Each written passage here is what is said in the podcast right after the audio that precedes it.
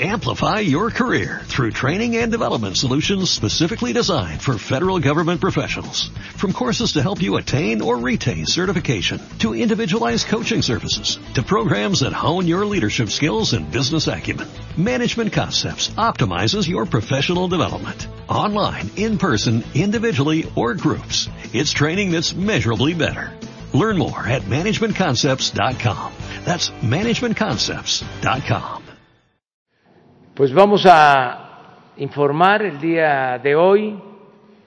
Eh, primero, eh, hacer eh, extensivo el llamado, la convocatoria a todos los eh, servidores públicos del gobierno federal para que todos los días a las 12 horas se rinda homenaje a quienes han fallecido por la pandemia,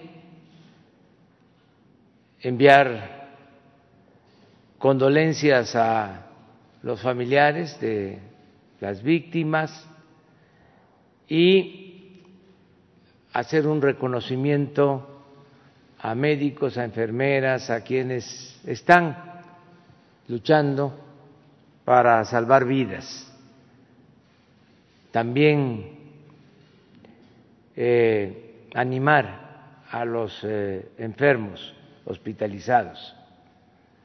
Por eso es un toque de silencio eh, y al final del minuto eh, de silencio eh, un aplauso para animar a quienes están en los hospitales y a quienes están curando a los enfermos.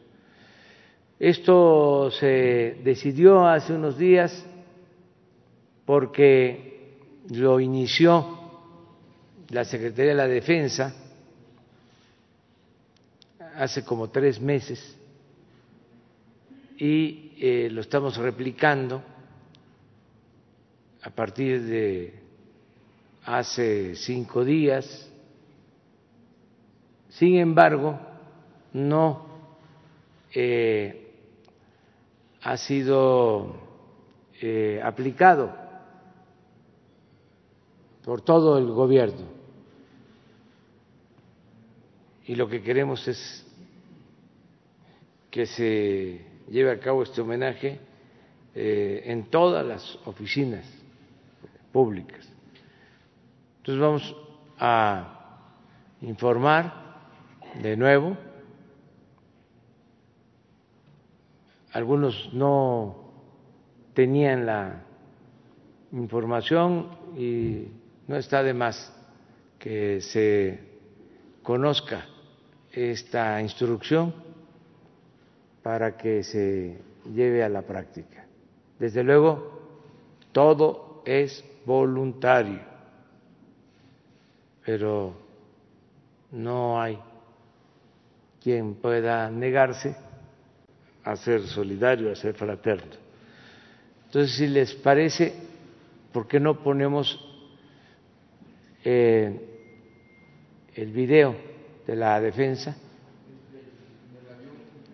No, el del homenaje. A ver si lo lo tiene.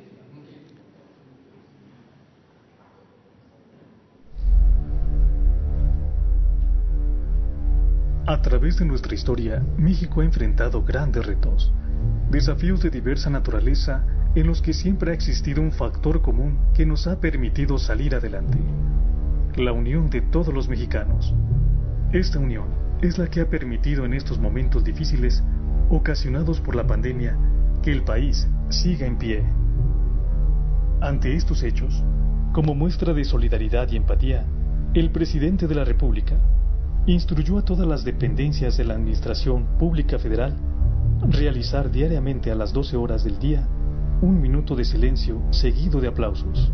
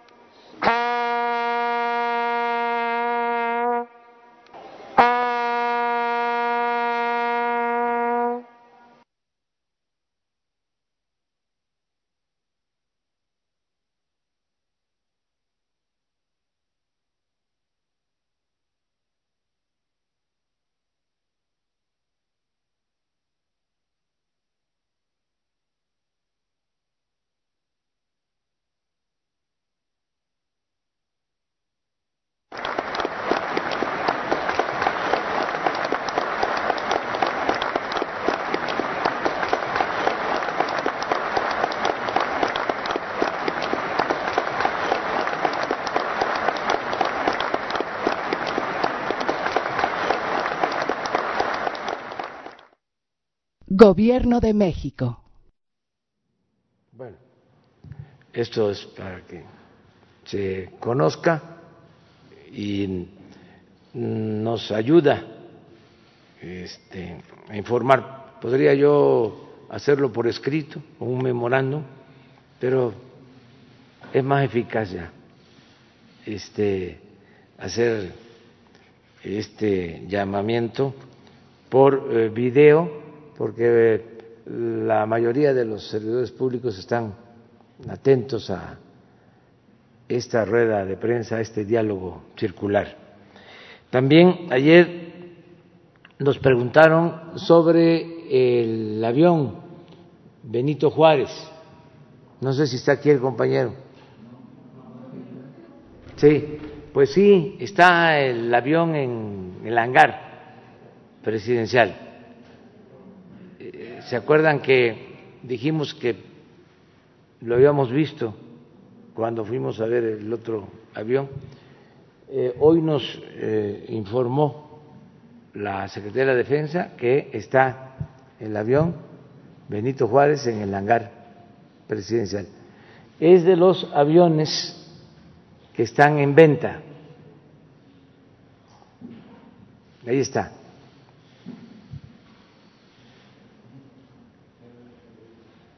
Algunos se, se confunden y piensan que este es el nuevo avión. No, este parece una avioneta en comparación del otro. Pero bueno, está el avión. Sí se ve grande, ¿verdad? Pero a ver, pongan el otro.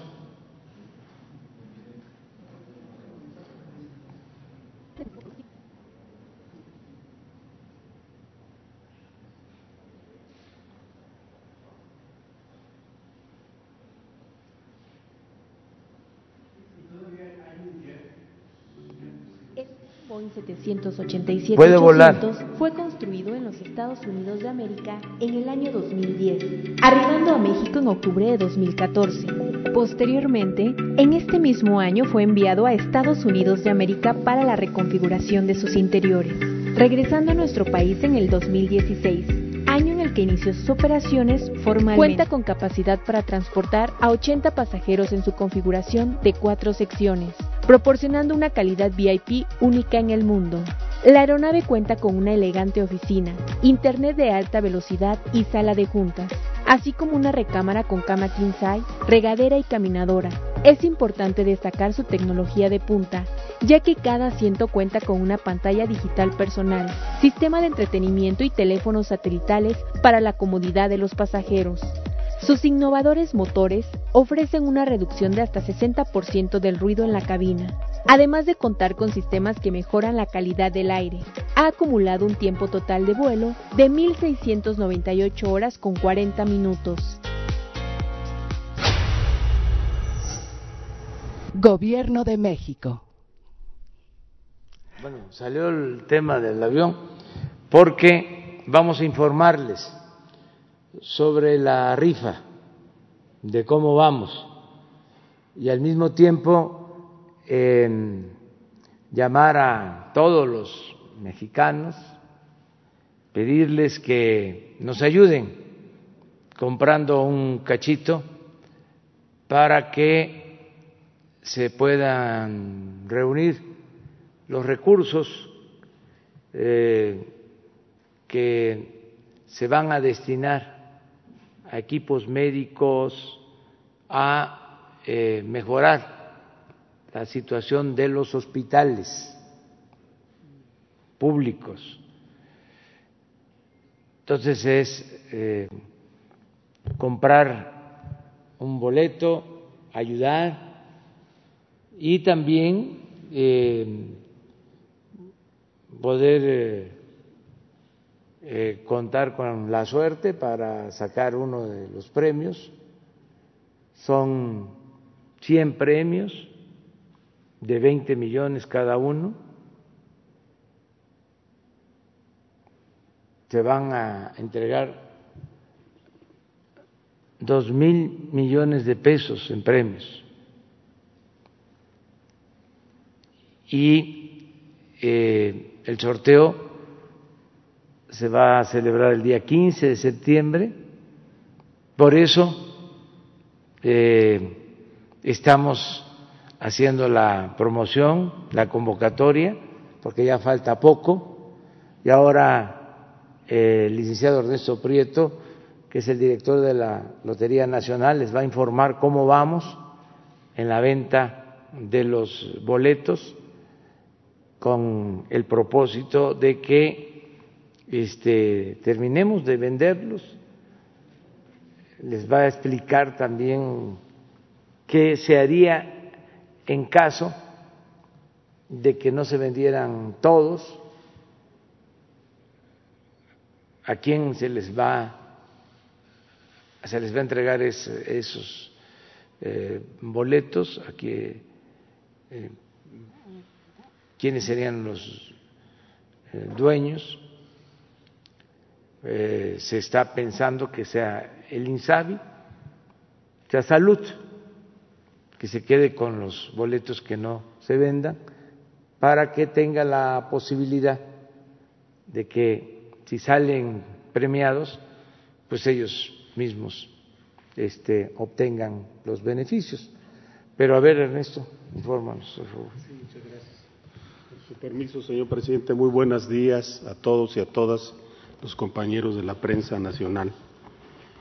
Como ustedes ven, eh, estamos estrenando el nuevo logo de la Lotería Nacional, ya fusionado con pronósticos para la asistencia pública. Este es el nuevo logo, señor presidente, que estamos estrenando el día de hoy con este gran sorteo especial número 235 la siguiente, por favor. como usted lo dijo, son 100 premios de 20 millones de pesos cada uno y sí tenemos que insistir bastante en eso. Nosotros eh, lo que queremos es que la gente esté enterada de que se están sorteando 100 premios de 20 millones de pesos. A la siguiente, por favor. Como lo mencionó el señor presidente, es una cooperación para equipos médicos y hospitales donde se atiende de manera gratuita a la gente pobre. El reparto de premios son 100 premios que da un de 20 millones de pesos, que nos da un total de 2 mil millones, prescribe al año. ¿Qué quiere decir? Que vamos a esperar nosotros un año, señor presidente, a que la persona o las personas que sean beneficiadas con estos premios para que puedan recurrir a la Lotería Nacional también queremos informar que todos los premios van a ser pagados aquí en la Ciudad de México y son 20 millones íntegros, netos, para las personas que sean afortunados con este premio. Nosotros tenemos garantizado los dos mil millones de pesos por el convenio que tuvimos con el Instituto para devolver al pueblo lo robado, que es el que aporta los dos mil millones de pesos, y como lo menciona el presidente, de los cachitos que queden sobrantes una vez que cerremos el sorteo, que es el mismo, el mismo día que se cierra. Todos los cachitos que queden ahí se pasan a poder del sector salud. ¿Qué quiere decir? Los premios que salgan en esos billetes, en esos cachitos que no se vendieron, serían para el sector salud. Puede ser el instituto del INSABI o puede ser el que nos indiquen el sector salud.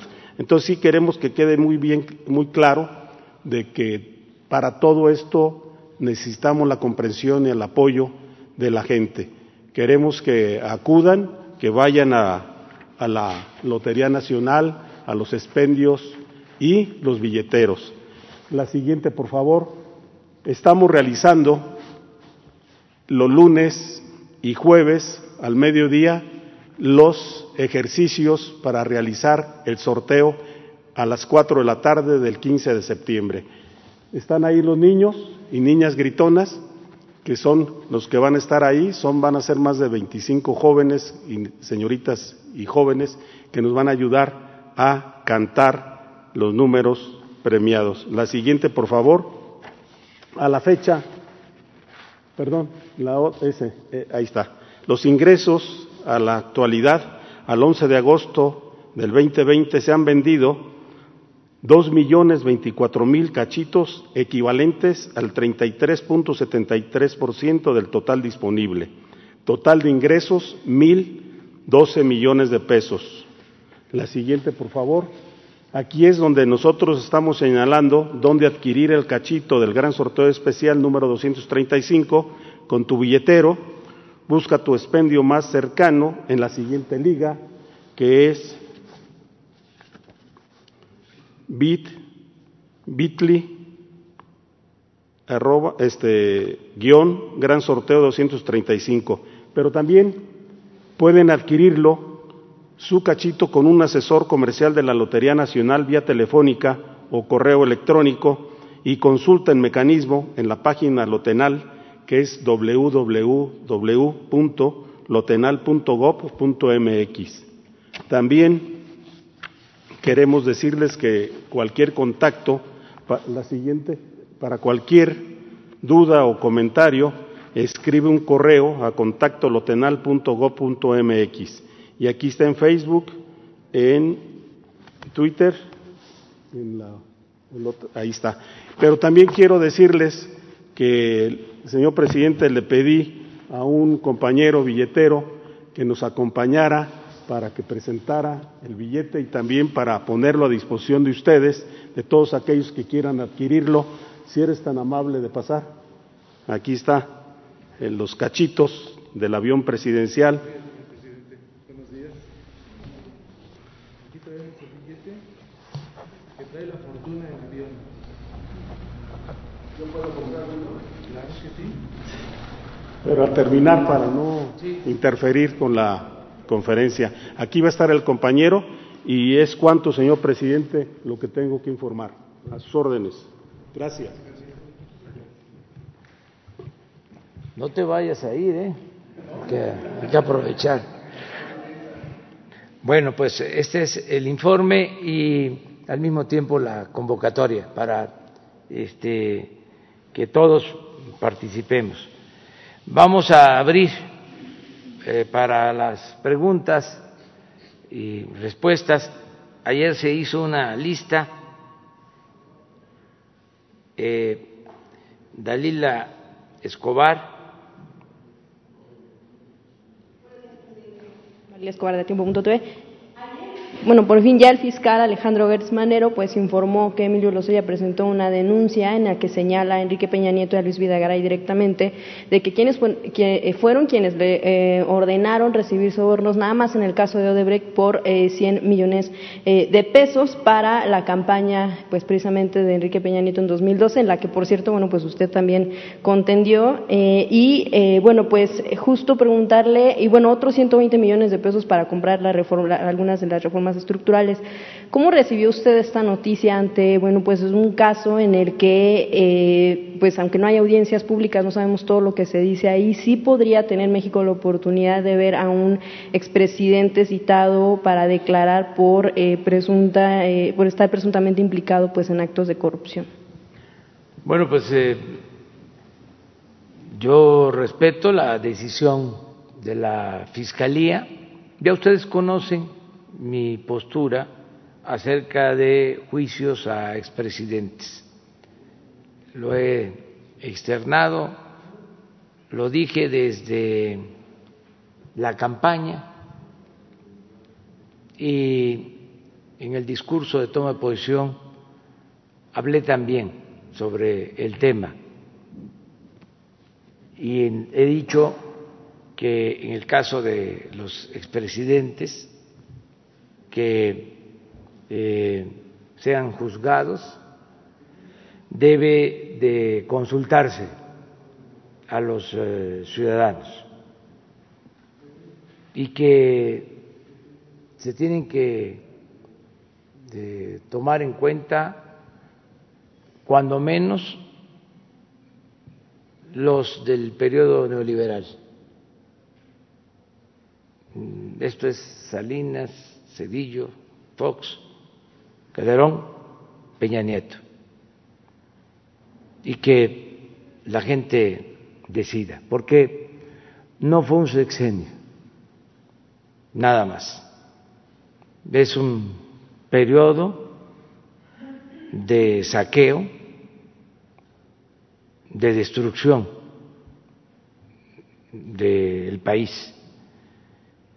Entonces, tendría que eh, recurrirse a una consulta. ¿por qué sería? Y yo eh, sostengo que eh, había que pensar hacia adelante lo que estamos haciendo, que ya no haya corrupción, porque es el principal problema de México. Como se presentan estas denuncias, y corresponde a la Fiscalía atenderlas, que es una institución autónoma, independiente, ya no es la Procuraduría General de la República, que dependía del presidente. Ahora la Fiscalía tiene independencia, tiene autonomía. Entonces yo respeto la decisión que tome el fiscal Alejandro Gersmanero. Creo que es conveniente el que se ventile este asunto y todos los que tienen que ver con la corrupción. Estoy también de acuerdo en que se otorguen beneficios a los que aporten información, claro, eh, con pruebas fehacientes. El que lleva a cabo una acusación tiene que probar. En este caso, el señor Lozoya eh, llegó a un acuerdo con la Fiscalía para ser testigo colaborador y dar toda la información sobre ilícitos que se cometieron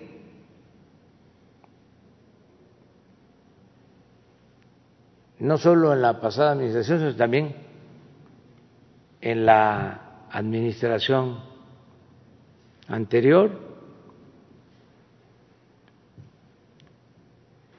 Entonces ayer el fiscal da a conocer que se involucra a expresidentes, a dos expresidentes, según entendí. En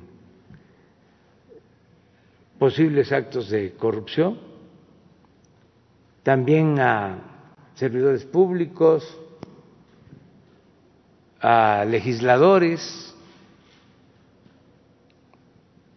un diputado, cinco o seis senadores. Entonces, ¿qué eh, sigue? Pues que sean citados a declarar y que el señor Lozoya presente las pruebas, porque presentó una denuncia y está obligado a probar. Si fue solo un dicho, sin pruebas, pues no tiene ningún valor legal y yo diría social, moral. Tiene que haber un sustento, tienen que haber las pruebas, eh, tiene que haber testigos. Se habla de un video, yo quisiera verlo, como todos los mexicanos. Ojalá y se pueda que se dé a conocer el video, toda la información. Sí, eh, hay que cuidar el debido proceso, pero también eh, hay que transparentar lo más que se pueda. Yo diría todo. Hacer la vida pública cada vez más pública. Entonces, van a ser citados probablemente todos los señalados y tendrán que declarar. Eso no significa que ya sean culpables, pero cuando hay una denuncia con esas características, pues tienen que declarar los eh, acusados. Entonces vamos a esperar eh, el resultado y que la Fiscalía vaya informando.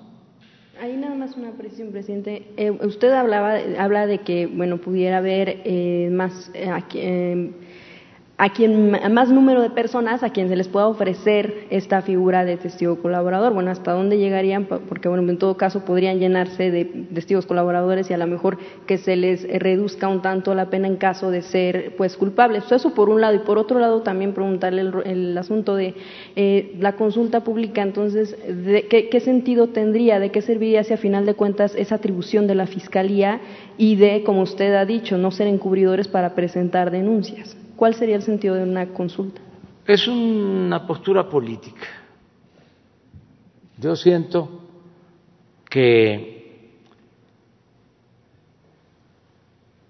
no solo eh, es eh, válido castigar a los corruptos, sino también eh, hacer todo para prevenir en el futuro la corrupción.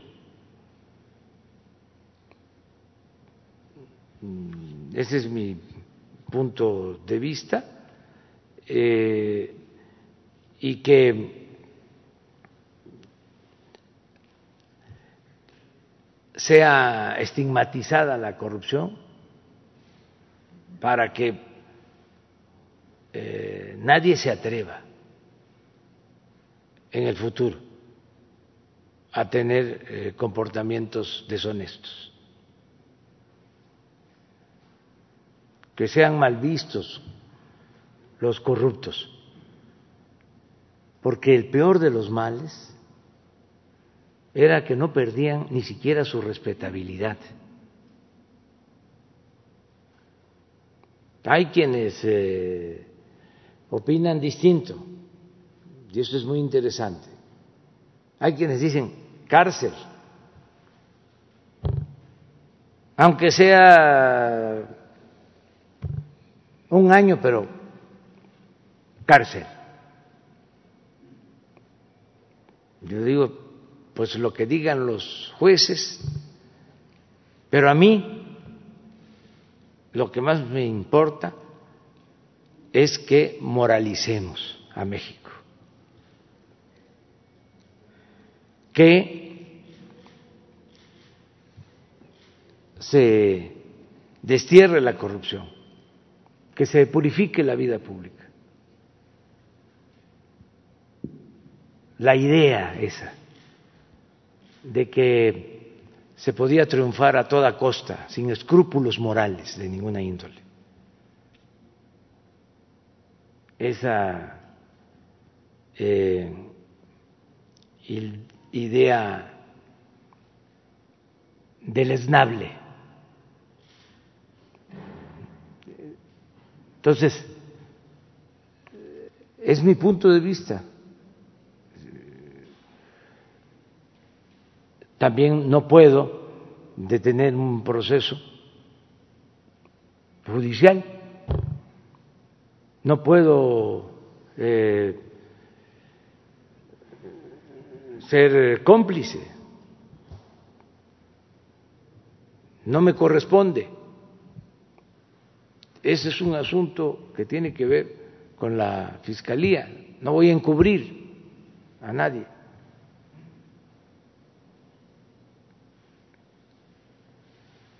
Entonces, vamos a esperar a que la Fiscalía haga su trabajo.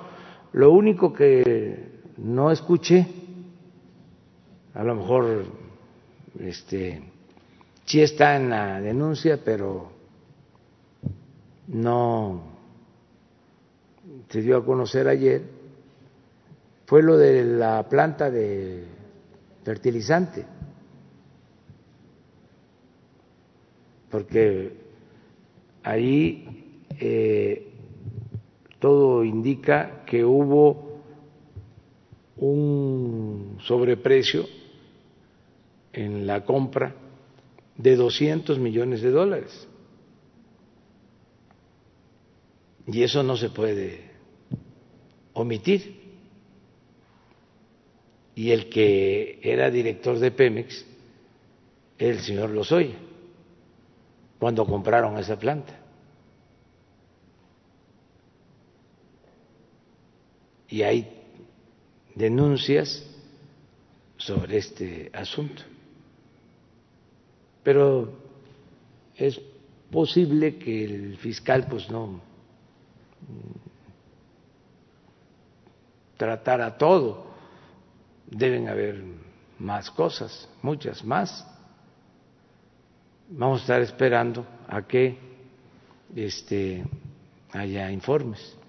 Lo que sí les puedo decir es que no conocí el documento de denuncia. Eh, me enteré, como ustedes, por los medios, cosa que también me gusta, me agrada. Saben que la diferencia entre Porfirio Díaz y Francisco y Madero es que Porfirio Díaz mandaba las listas a los estados para que salieran electos los diputados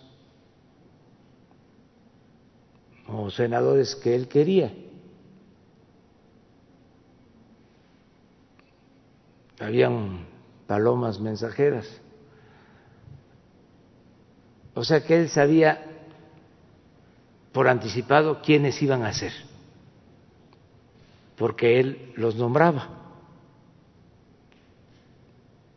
Y Madero se enteraba de quién era electo por los periódicos.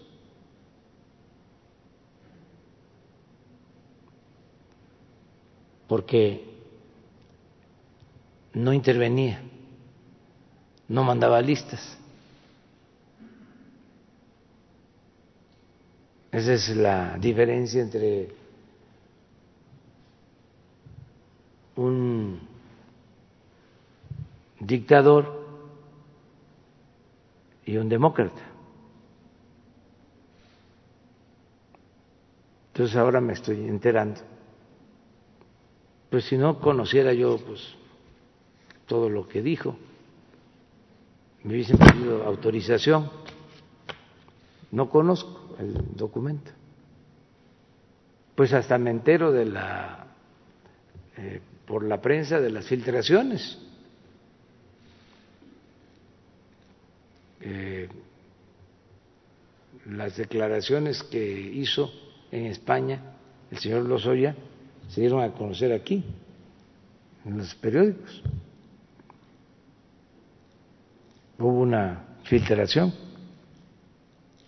del documento original, el documento eh, que envía la Fiscalía solicitando ser testigo protegido. Pero en fin, eso es lo que quería Presidente, gracias. En un segundo tema, preguntarle cuál es la discusión que se tiene al interior de su gabinete en torno al glifosato. Eh, se ha hablado de su uso relacionado en, agronegocios, pero se ha señalado también que es cancerígeno y, bueno, incluso está prohibido en varios países. Eh, preguntarle si en México se va a continuar con la prohibición de su importación por principio precautorio, porque bueno, pues hay quienes se pronuncian por el uso responsable al interior de su propio eh, gabinete, que es lo que generó justo la, eh, pues, controversia con eh, Víctor Manuel Toledo, el titular de Semarnat. ¿Cuál es la discusión que se da y cuál sería la posición que usted tiene frente a esta discusión dentro de su gobierno? Ya se tomó un acuerdo sobre esto. este agroquímico está eh, considerado dañino en algunos países. Se utiliza para la agricultura, sobre todo para la agricultura eh, de exportación. Es este, muy demandado por los grandes productores en lo que son cultivos comerciales de exportación.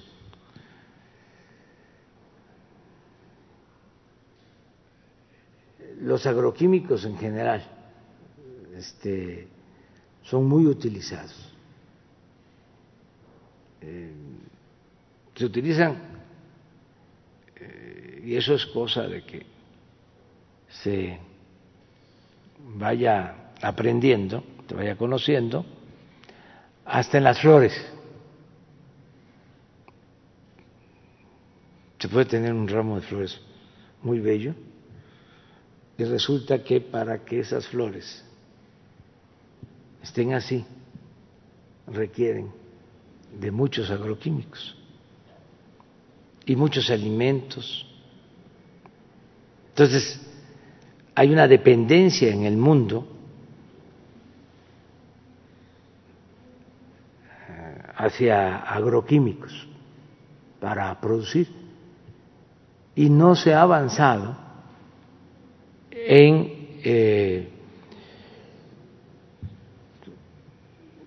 mecanismos eh, naturales de control biológico, no eh, se ha hecho trabajo de investigación en ese sentido, eh, no se ha invertido, que lo otro pues eh, se trata de negocios, de grandes corporaciones. Entonces, se depende de esos agroquímicos para la producción. En este caso, nosotros decidimos eh, no usar este agroquímico en nada que tenga que ver con el gobierno. Por ejemplo, en Sembrando Vida no se usa. no se va a usar. Y eh, limitarlo solo a la producción particular.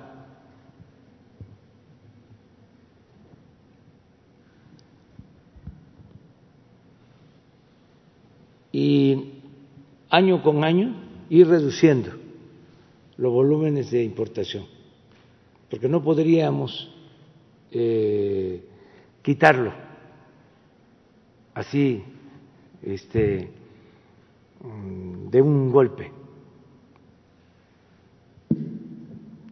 No se podría, se, nos caería la producción de alimentos y de productos. Tendríamos que importar y también este, productos y alimentos que se cultivan con estos agroquímicos. Entonces, lo que se decidió es, el gobierno no lo usa, ninguna dependencia federal. Se va a ir reduciendo año con año, en cuatro años se va a este, eliminar. O sea, va a ser gradual.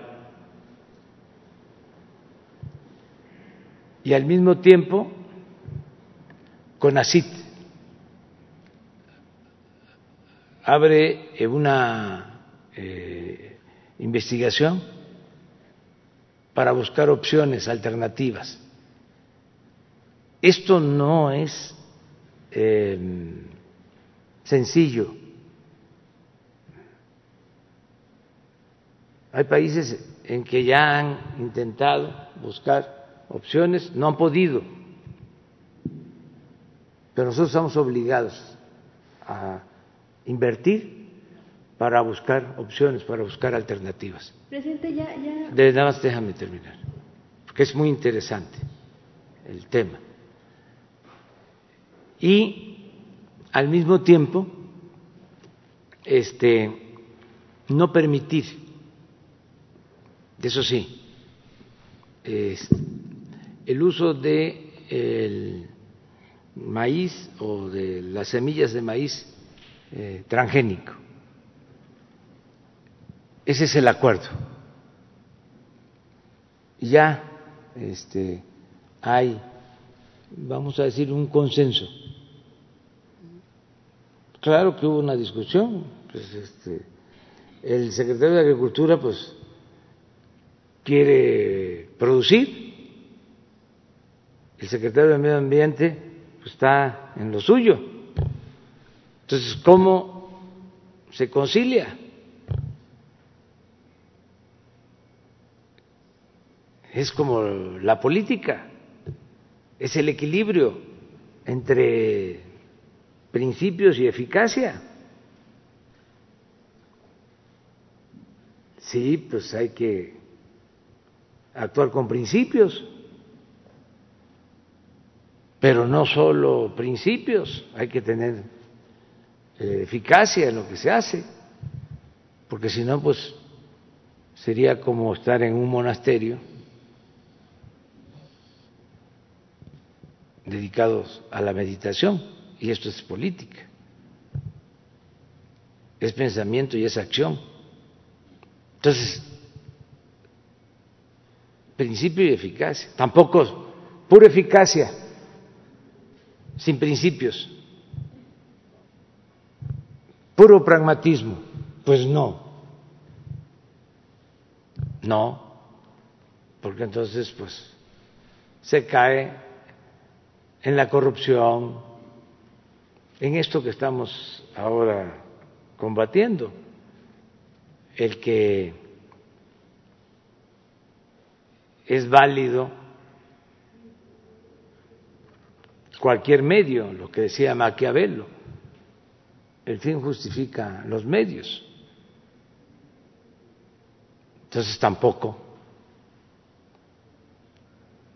Entonces es equilibrio. Entonces hay debates al interior del gobierno y son sanos y hacen un escándalo por eso.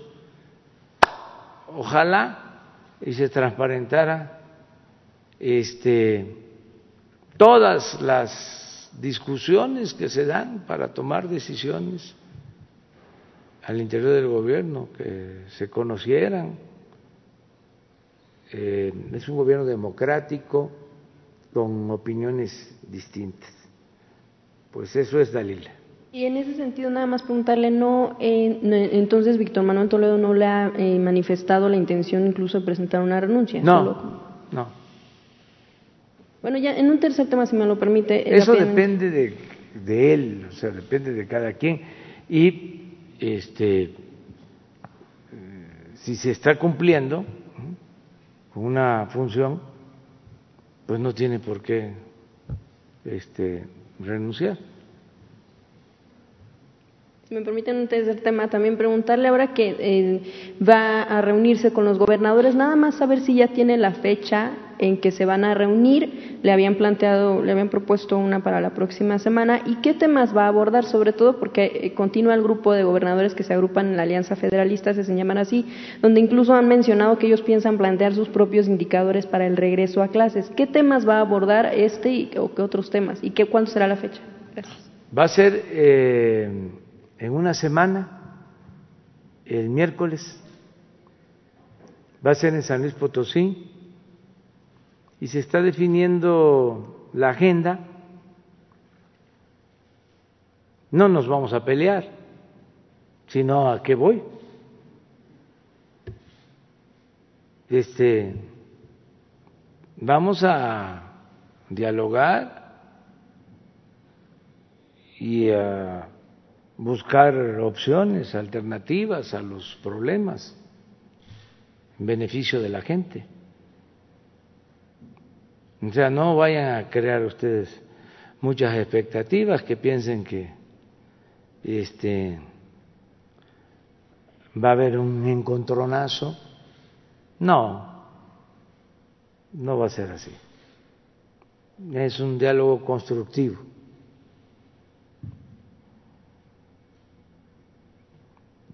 Entonces va a ser el miércoles y se está haciendo la agenda este, de manera conjunta.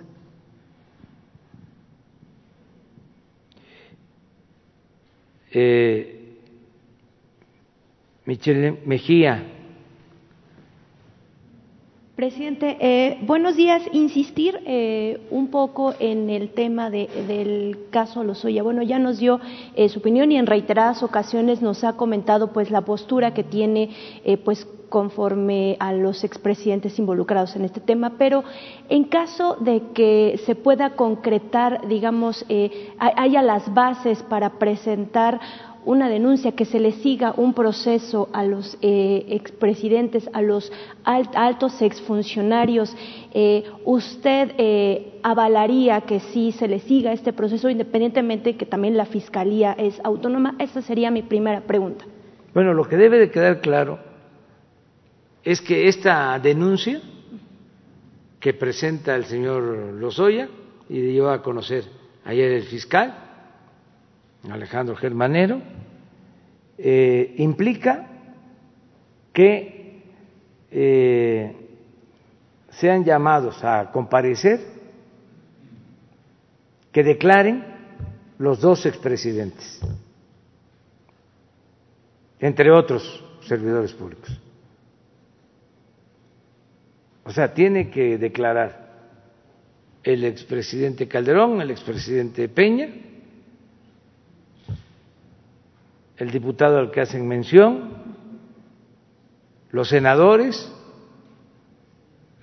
todos los mencionados, bueno, el que estaba de secretario de Hacienda, Videgaray, este, todos tienen que declarar. Esos creo que es por procedimiento Ahora, de ahí a que sean responsables es otro asunto, porque él acusa, dice que tiene pruebas, tiene que probar, tiene que demostrar lo que está firmando. Pero de que tienen que ir a declarar, lo tienen que hacer. No sé si a la fiscalía o este, por escrito, no sé, eso corresponde a la fiscalía.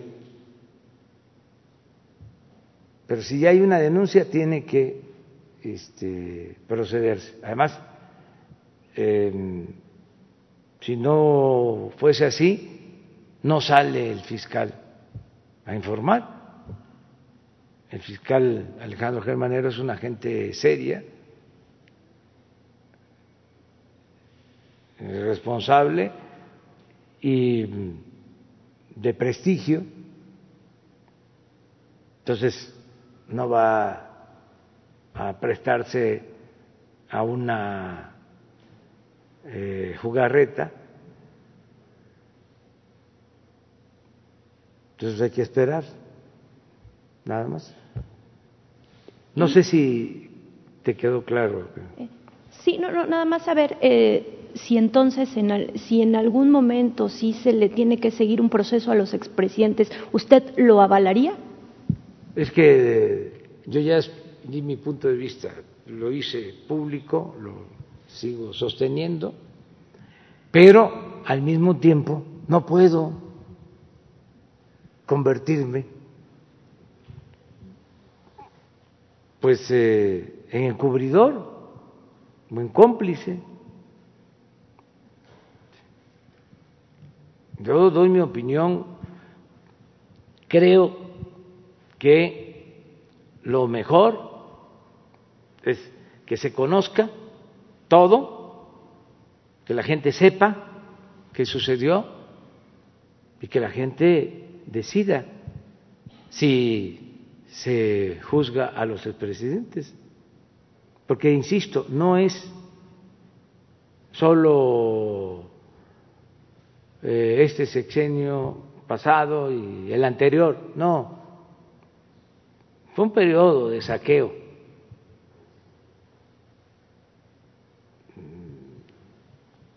Pues, ¿qué hizo el presidente Salinas? Pues entregó bienes del pueblo y de la nación a particulares. Está demostrado que por esa política se agravó la desigualdad económica y social en México. Se concentró más el ingreso en unas cuantas manos y se empobreció al pueblo. Entonces, ¿qué no hay responsabilidad? ¿Cómo estuvieron esas eh, entregas de bancos? Si las palomeaban de arriba y se les entregaron a los allegados. Y luego el FOAPROA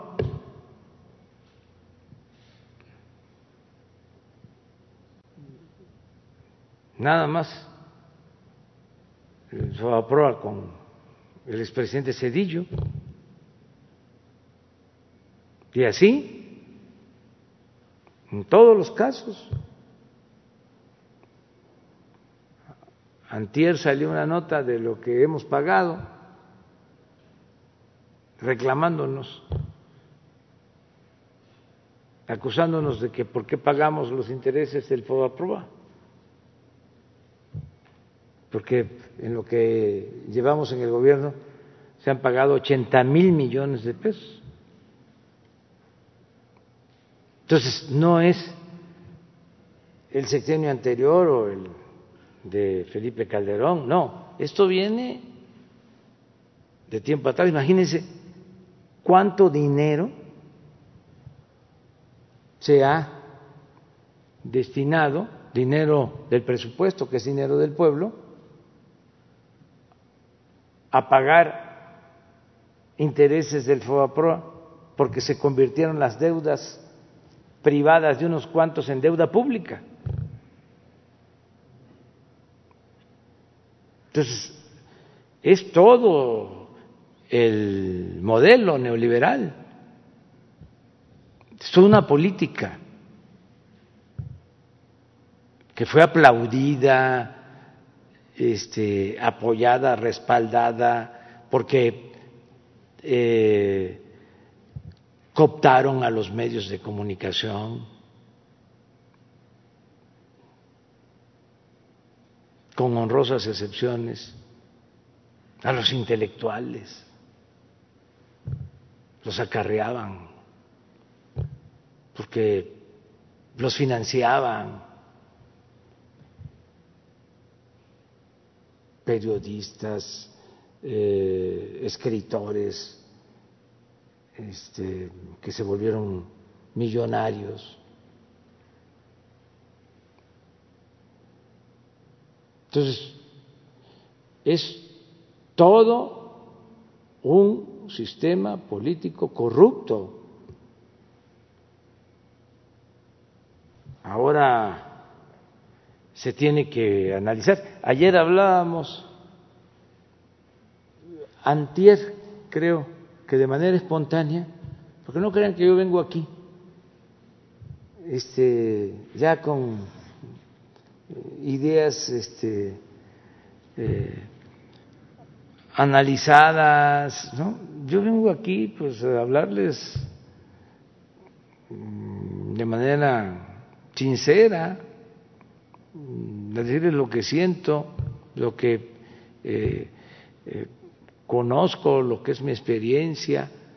Entonces se me salió así de lo del narcoestado porque, en efecto, mm, escritores, analistas, intelectuales eh, que simpatizan con nuestro movimiento desde que empezaron eh, estas eh, políticas de querer eh, resolver el problema de la inseguridad mediante el uso de la fuerza, se empezó a hablar de un narcoestado. Esto data de hace 10 años, bueno, desde que estaba el gobierno de Calderón, desde que se declaró la guerra contra el narcotráfico. Empezaron a hablar de el narcoestado. Yo no creí en eso. No este, le daba entrada. Pensaba, eh, están volando. Es desproporcionado. No, no es así. Son ineptos, son corruptos, este, no quieren al pueblo, pero narcoestado, ya son palabras mayores. Pero antier me salió, y yo digo, ¿por qué no? Si el que estaba a cargo de la seguridad, al final,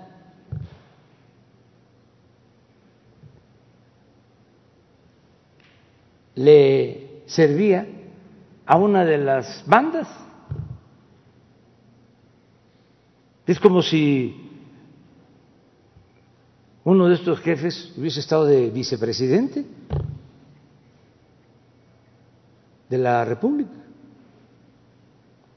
Porque ese señor que está detenido en Estados Unidos era el dedo chiquito de Felipe Calderón.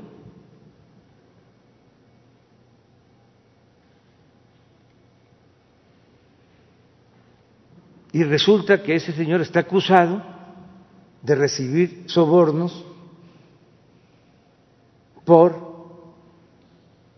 estar al servicio de una de las bandas de el narcotráfico.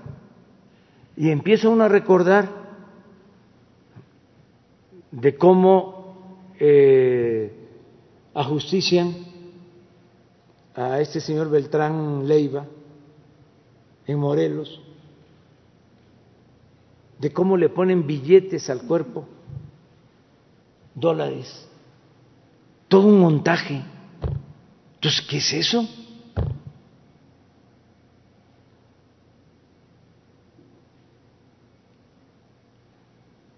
O sea, eso no es un asunto este normal.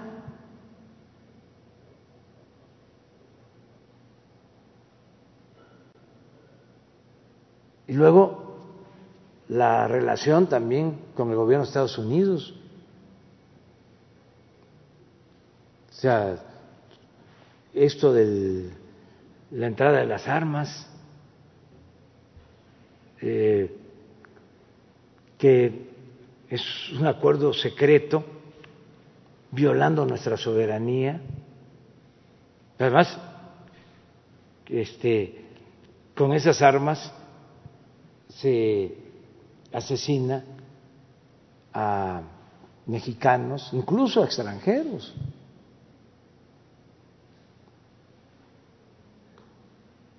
Además, ¿cómo un secretario de Seguridad Pública, un policía, llega a tener este, departamentos en el extranjero, en Miami? ¿Por qué ese estilo de vida?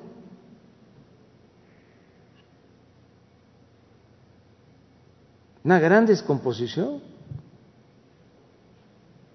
Entonces, vamos a que la gente conozca todo esto para que no vuelva a repetirse, nunca, jamás.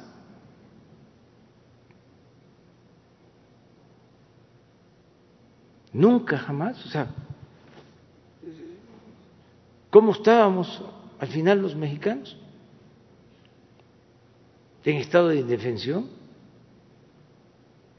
Todos. Yo recuerdo que entonces decía este Calderón, ahí anda este López Obrador visitando a los pueblos. Ahora acaba de decir que no ando bien de mis cabales. Aquel entonces seguramente insinuaba eso, ¿no? Ahí anda. Porque le pasaban el reporte diario y yo haciendo mi trabajo, predicando para cambiar esto. Este, sí,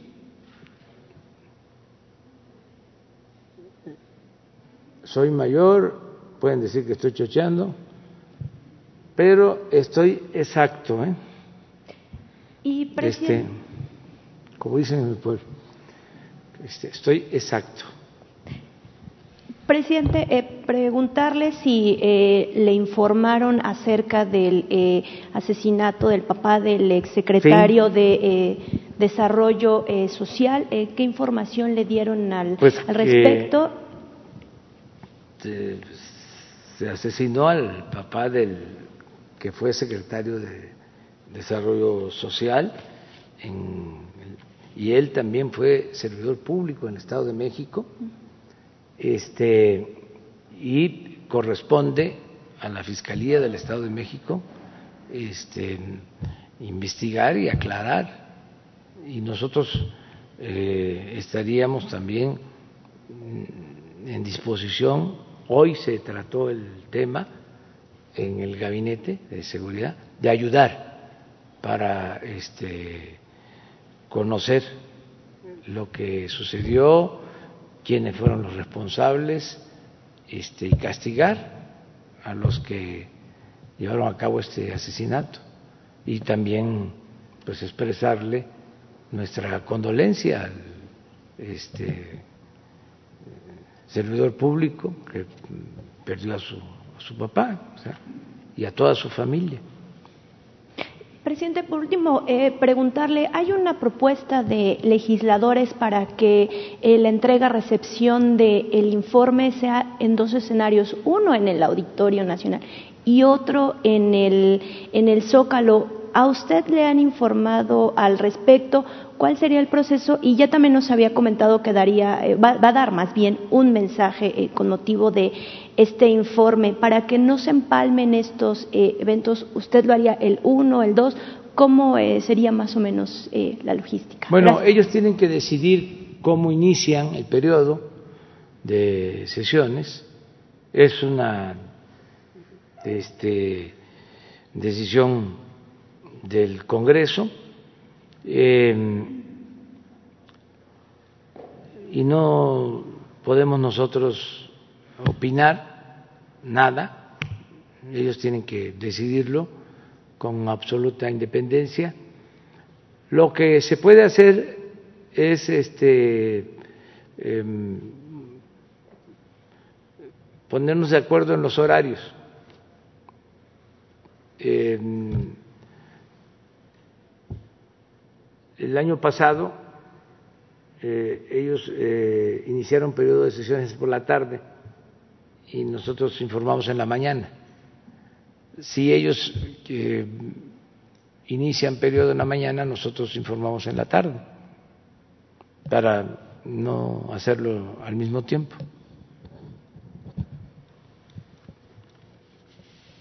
Judith Sánchez. Buenos días, presidente. Judith Sánchez Reyes, corresponsal de imagen del Golfo de Veracruz. Eh, mis preguntas van encaminadas a la cuestión de salud. Ayer no tuve la oportunidad de, hacérselo a las autoridades sanitarias, sin embargo, me gustaría conocer su opinión y, en su caso, a lo mejor eh, posteriormente, eh, tanto el subsecretario como el secretario pudieran dar información al respecto.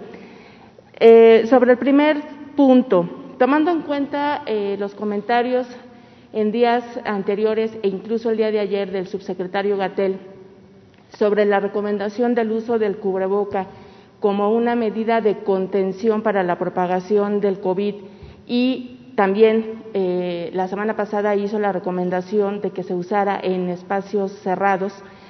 Eh, mi pregunta es por qué entonces no se hace una campaña del uso del cubreboca de manera obligatoria y en este sentido, pues usted ha sido muy eh, reiterativo en el decir que se basa precisamente en estas recomendaciones, en estas opiniones de las autoridades sanitarias mexicanas que están llevando a cabo eh, pues el control de la epidemia.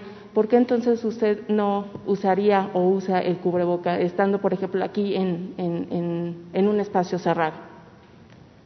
Sí, este, mire, eh, yo me guío por las recomendaciones de los médicos y de los especialistas, eh, porque no somos todólogos, todos eh, opinamos y a veces pues no sabemos, no tenemos por qué eh, ser saberlo todo. Entonces, para no equivocarnos, lo mejor es preguntar, y en este caso, preguntar a los que saben. Y yo me he guiado por lo que me han dicho los especialistas, quienes llevan a cabo toda la campaña para enfrentar la pandemia, el doctor Jorge Alcocer y el doctor Hugo López Gatel. Entonces, eso es lo que yo he venido haciendo. Entonces, hoy en la tarde eh, ya lo han tratado, pero que vuelvan sobre la función del cubrebocas. Yo, este, dijeron en un periódico, me puse un cubrebocas para viajar porque es este obligatorio en los aviones y ahí me estaban fotografiando. Dijo que no se iba a poner cubrebocas. Que, ah, no. Sí, la gobernadora de, de este Sonora. De Sonora, sí, me dice, oiga, le pido de favor que se ponga este, el, el cubrebocas porque están diciendo que aquí usted no se pone el cubrebocas porque este, hay corrupción. Porque yo dije, me voy a poner el tapaboca cuando ya no haya corrupción. Eso fue lo que dije. Entonces, me toman una foto con el cubreboca en el avión. Dice este, entonces ya no hay corrupción. No dije cubreboca, dije tapaboca. Fue como cuando dije al diablo con sus instituciones. Y un periodista famoso, y todos, en coro, le cambiaron a la frase y le pusieron al diablo con las instituciones, que es distinto. Al diablo con sus instituciones, bueno, fíjense lo que estamos viendo ahora. Eran sus instituciones. Estaban tomadas las instituciones. No es al diablo con las instituciones. Entonces, eh, yo me cuido y he aprendido, como muchos ciudadanos, a cuidarme por la información que nos dan en la Secretaría de Salud, lo que informa constantemente el doctor eh, Hugo López Gatel, eh, la sana distancia,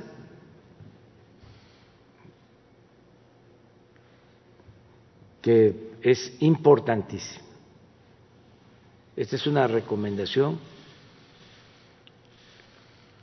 que viene de siglos ante las epidemias. ¿Sí, usaría entonces el, el cubreboca? Si ellos lo deciden, sí. Ya lo recomendaron. No sé. Sí, la semana pasada. Hoy vamos a. Lo, recomendó para Lo plantean, sí, sí. Lo han recomendado para lugares cerrados, donde no puede uno estar, sí, con sana distancia. Yo este, siempre guardo la sana distancia.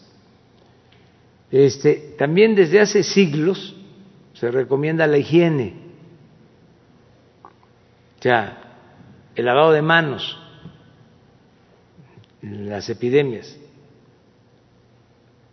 Eh, lo de eh, guardarse tiene muchísimos tiempo. México, eh, desde la llegada de los españoles, y puede ser, desde antes, ha padecido de epidemias. Eh, cuando la conquista, la población eh, originaria fue diezmada tanto por la represión, la sobreexplotación, como por las epidemias. Eh, si habían en una región 300 mil habitantes, cuando llegan los conquistadores, en 50 años ya quedaban en esa región 30 mil. Por eso se habla de, diezmar.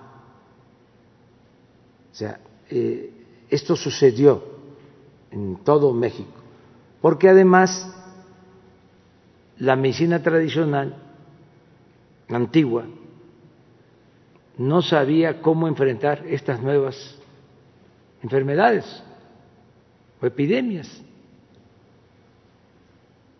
El paludismo, la viruela, el cólera, todo eso este, eh, se fue controlando en México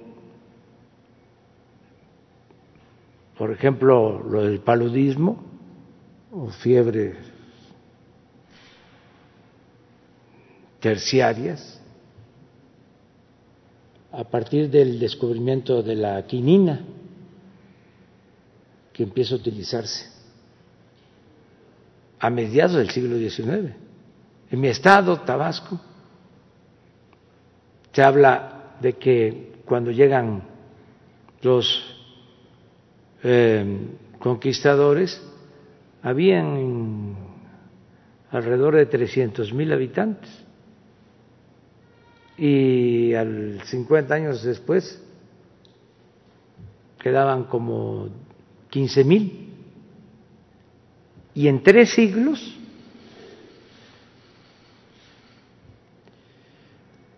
Tabasco no pasó de 40 mil habitantes en 300 años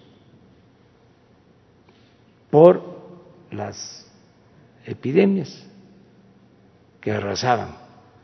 Entonces, pues ya desde entonces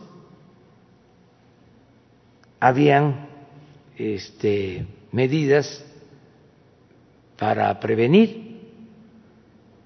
eh, el guardarse, el aislarse, eh, la higiene. Eh, ahora surge lo del el cubreboca también y hay otras medidas que yo las considero fundamentales de fondo el alimentarnos bien.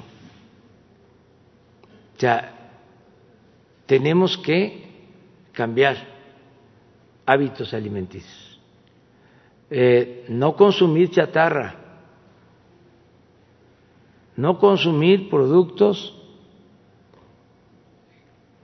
con exceso de azúcar, de sal, de químicos, hacer ejercicio, procurar bajar de peso. Eso es importantísimo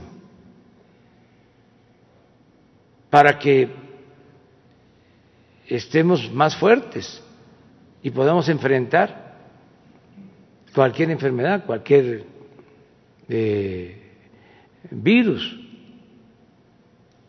Nosotros eh, hemos sufrido más porque tenemos muchos enfermos de hipertensión, hay mucha hipertensión, mucha diabetes, obesidad y también no ser tan eh, extremistas de decir es por la chatarra, no,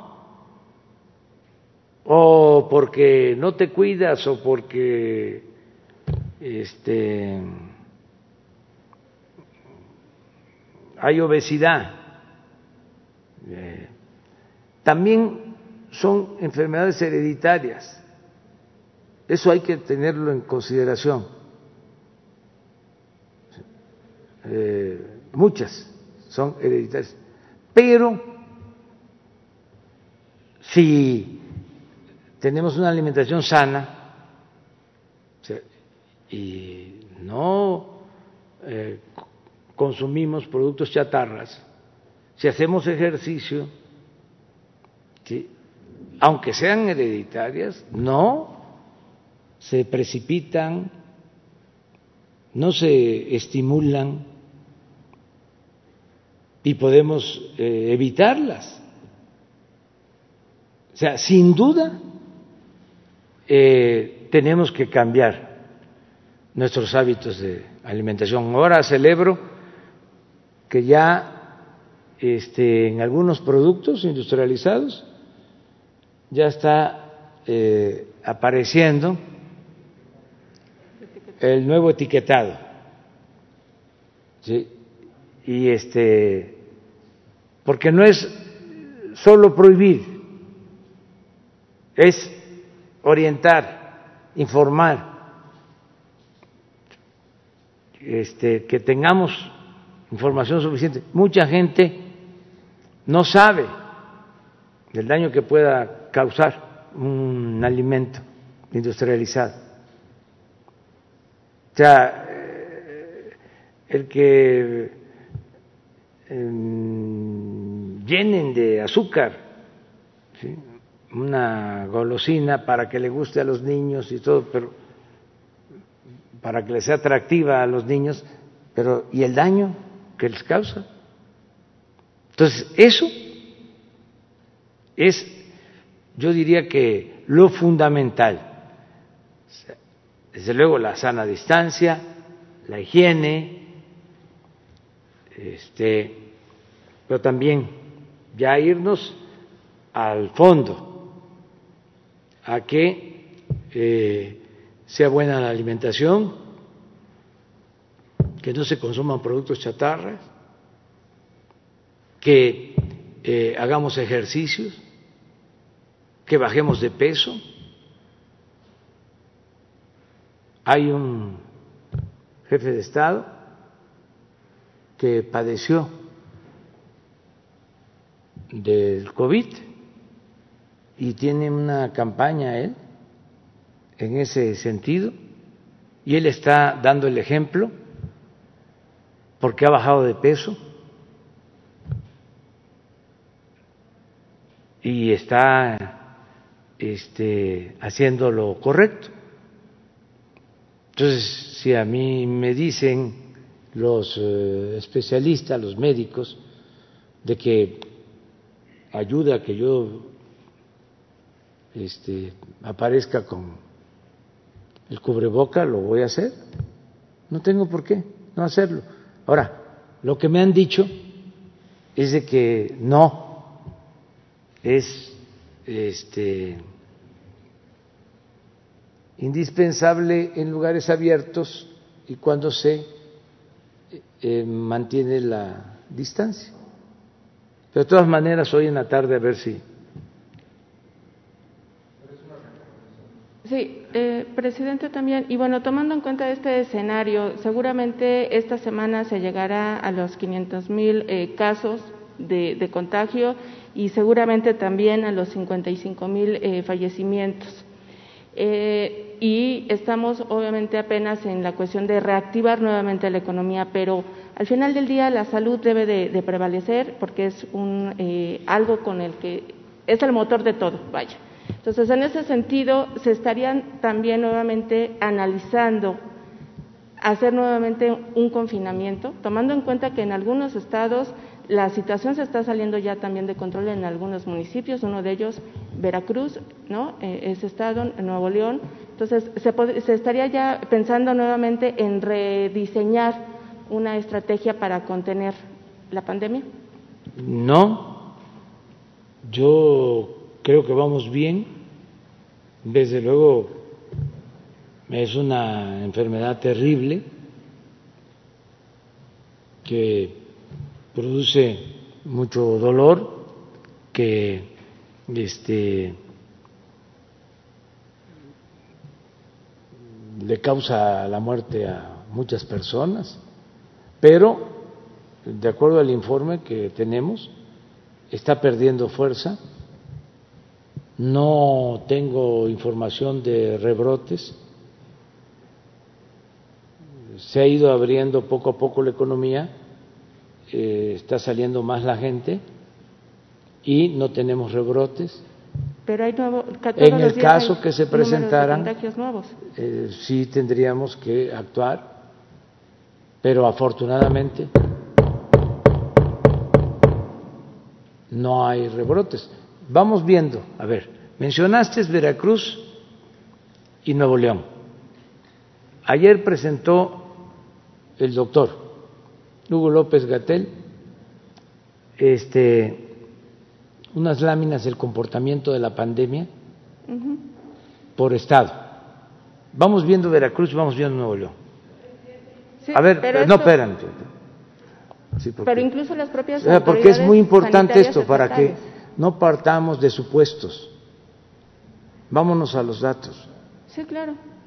O sea, porque te prometo que no he visto cómo esté este, Veracruz, pero todo el tiempo, cuando hay eh, la posibilidad de un rebrote, sobre todo una saturación de hospitales, y eso yo estoy día y noche. No, claro, rebrotes no, o sea, incluso porque la pandemia sigue su curso, pero precisamente por eso, o sea, todos los días hay casos nuevos de contagios en todo el país. Sí, sí, pero eh, ha perdido fuerza.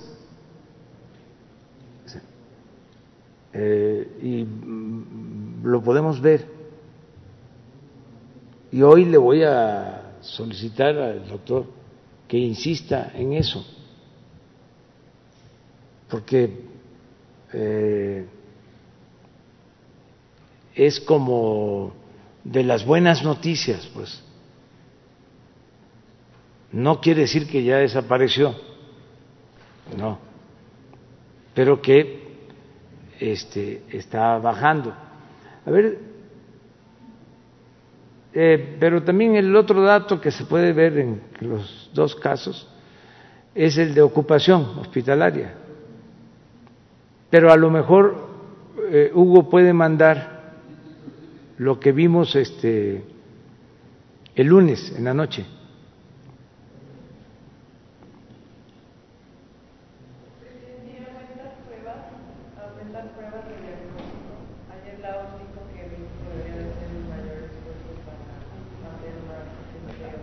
Pues eso lo tienen que decidir los científicos, los eh, médicos. Yo eh, les confío plenamente al doctor Alcocer y al doctor Hugo López Gatel. Los considero profesionales de primer orden eh, a los dos, de los mejores eh, científicos de México y este, pero no solo eso, los considero honestos. O sea, porque hay hasta premios Nobel que son muy buenos, pero deshonestos. Estos son, además de científicos, honestos. Eso les duele mucho a los conservadores, que yo lo diga, pero siempre digo lo que pienso. Aquí está Veracruz. Eh, ¿Este es Veracruz? O sea, aquí vemos, estas son defunciones.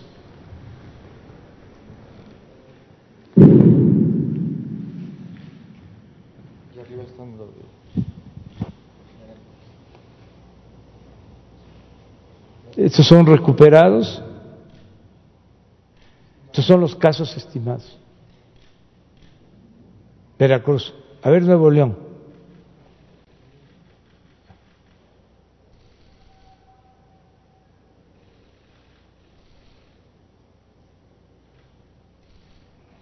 Es lo mismo. Esto es por semana.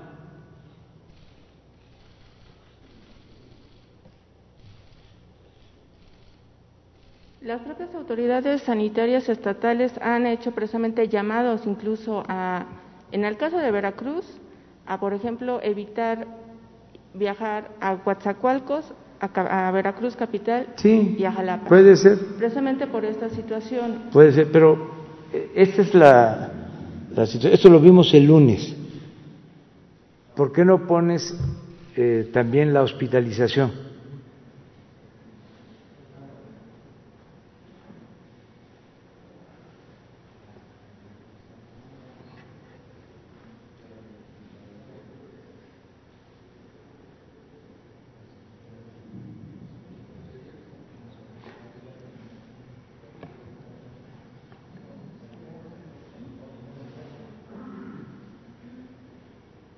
la de ayer.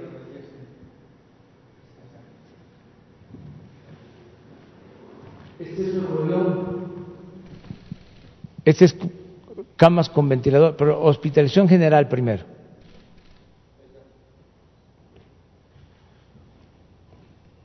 ...69 de ocupación... ...aquí eh, estaba... Eh, ...hace 15 días eh, alrededor del 80 y se eh, han ido ampliando mm, las camas de hospitalización. Tenemos 31 y es el Estado este, con más eh, em, camas ocupadas. Veracruz trae el 50 de hospitalización general, COVID. Ahora vamos con ventilador de terapia intensiva. 56, Nuevo León. 44 disponible. Y Veracruz, 43 de ocupación 57. Sí, bueno, yo puse como ejemplo, digamos, esos dos estados, pero al final del día, entonces, eh, la, la pregunta es, o radica, en si nuevamente se pensaría en un confinamiento. No nos adelantemos. Pero sí se podría, estaría. Sí, pero ¿para qué adelantar vísperas? O sea, hasta ahora, y es lo que eh, celebro, porque yo tengo que ser optimista, desde luego realista, pero con optimismo. O sea, ya son muchos mis adversarios que quisieran que nos fuera mal. O sea, como para que yo también esté pensando de que no vamos a salir. Entonces, este, no hay ahora, afortunadamente, eh, rebrotes teníamos la preocupación en el caso de la Ciudad de México, que se abrió eh, hace un mes y este, no hemos tenido rebrotes. Han habido casos, por ejemplo, aquí estamos viendo hospitalización de un estado en general, ¿no? Veracruz, pero incluye todo pero puede ser que en Orizaba tengamos ocupación del 100%, que es lo que estamos viendo. Nos pasó hace poco en San Luis Potosí, se nos saturó eh, la hospitalización en valles, en la Huasteca y allí atendimos, ya resolvimos, se amplió la capacidad hospitalaria. Entonces, sobre eso estamos constantemente. Entonces, eh, desde luego que estamos cuidando la salud del pueblo y al mismo tiempo este, buscando el equilibrio para que eh, se reinicien las actividades productivas, que la gente pueda recuperar su libertad y salir adelante. Y la última pregunta, presidente, con respecto al apoyo que se tuvo de médicos cubanos en pasados meses y que también causó mucha polémica precisamente, una por el costo eh, que se pagó por sus servicios, que ascendió a 135 millones de pesos por 585 médicos de este país. Saber si, puede, si hay un reporte de en qué hospitales estuvo, cuáles fueron como las especialidades en donde apoyaron y eh, si en un momento dado se piensa hacer como este tipo o buscar este tipo de apoyos eh, de otros eh, médicos de otras partes del mundo. Sí, se este, ha contado con la solidaridad de varios países, eh, nos han ayudado en conseguir medicamentos. Mm, en Argentina, eh, desde luego China nos ha ayudado mucho para todo lo que son equipos médicos eh, de protección a trabajadores de la salud, muchísimos vuelos, Estados Unidos, parte del viaje a Washington se originó por eso, porque le fui a agradecer al presidente Trump que nos ayudó a conseguir ventiladores que no teníamos. Eh, imagínense, teníamos tres mil camas de terapia intensiva.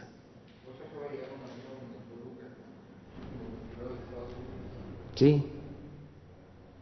¿Y no tienen la imagen? Ah, ponla. Entonces, este, ahora tenemos diez mil ventiladores. El pronóstico nada más aquí en la Ciudad de México. Si no hubiésemos actuado como se hizo, por eso le tengo confianza al doctor Hugo López Gatel. Este, eh, aquí el pronóstico que se tenía, si no se aplanaba la curva, si no tomábamos las medidas que tomamos en su momento, eh, iba a significar tener cinco mil hospitalizados. Y les estoy hablando de que teníamos en todo el país tres mil camas para terapia intensiva. En el caso de Cuba, lo mismo. Se les eh, agradece, ya lo hice, este, porque nos enviaron médicos y enfermeras, también especialistas, porque eh, lo voy a volver a decir y lo voy a seguir diciendo. Eh, ¿Saben quiénes causaron el daño de destruir el sistema de salud pública o de no apoyar un buen sistema de salud pública? estos neoliberales corruptos, conservadores, eh, ¿qué hicieron? Nada más este, rechazaron a todos los jóvenes que querían estudiar medicina, especializarse. ¿Y cuál es el resultado hoy? Que no tenemos médicos ¿Qué ellos no son culpables? No tenemos los especialistas que requerimos. ¿Por qué apostaron a privatizar la educación y no apoyaron la educación pública. Entonces se engañaron durante años de que los que querían ingresar a las universidades no pasaban el examen de admisión y eso es una mentira, una gran mentira. La mayoría pasaba el examen de admisión, nada más que no había cupo, no había espacios. Y ahora no tenemos los médicos, no tenemos los especialistas. Ya vamos a informar de cómo de diez mil lugares para especialidades, ya a partir de este año aumenta a veinte mil. Y vamos a otorgar becas para estudiar en el extranjero, especialidades. Entonces, eh, vienen los médicos cubanos a ayudarnos y ahí sale el conservadurismo corrupto. En vez de decir esto no tiene que ver con ideologías, esto no tiene que ver con política, esto tiene que ver con la salud del, del pueblo, tiene que ver con el amor al prójimo,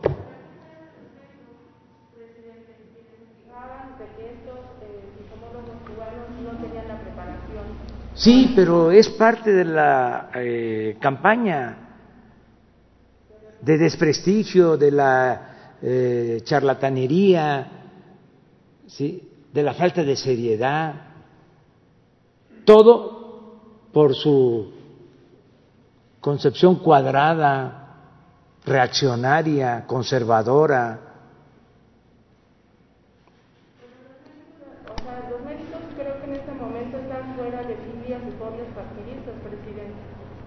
es que no tiene por qué este, mezclarse una cosa con otra, pero ¿quién viene a calificar si son especialistas o no son especialistas? ¿Bajo qué elementos? Pura propaganda. O sea, muy, de veras, muy este, irresponsable. Está bien que eh, no estén de acuerdo con nosotros, no están hablando pues de que estamos llevando a México al comunismo, ni saben qué cosa es el comunismo. Porque también esa es otra cuestión, con todo respeto. Siempre se piensa que la ignorancia solo se da abajo no, no. Hay campesinos, hay obreros, hay gente del pueblo muy culta. Y hay unos desde mero arriba con mucho desconocimiento de las cosas.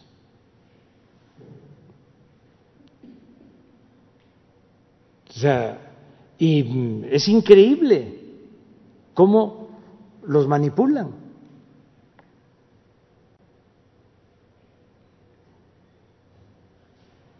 Por eso tuve que poner, además, es muy acertada la frase del Papa, defender a los pobres no es comunismo, es el centro del Evangelio.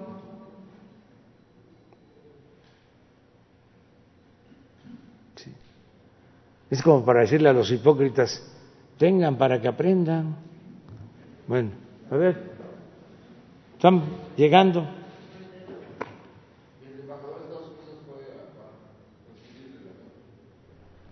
¿Ese es hoy? Sí.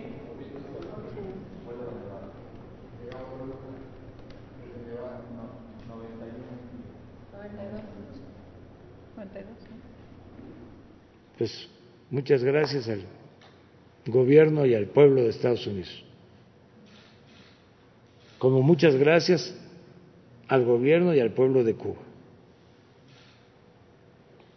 Y muchas gracias al gobierno y al pueblo de China.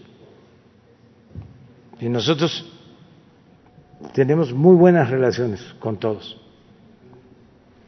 Y más cuando se trata de salud. Aquí, que no han estado y nos están apoyando y se los agradecemos a los empresarios de los hospitales privados.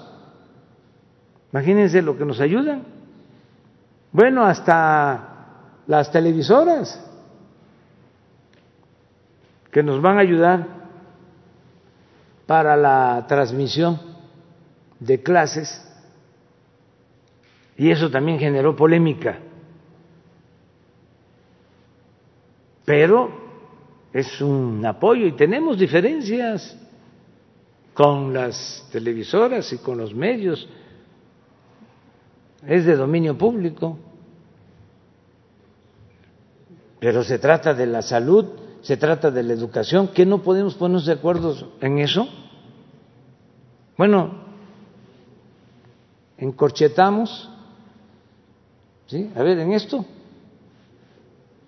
este, no coincidimos, pero en todo esto, sí, y poner por delante el interés del pueblo, el interés de la nación. Y eso es lo que debemos de hacer. Carlos Pozos.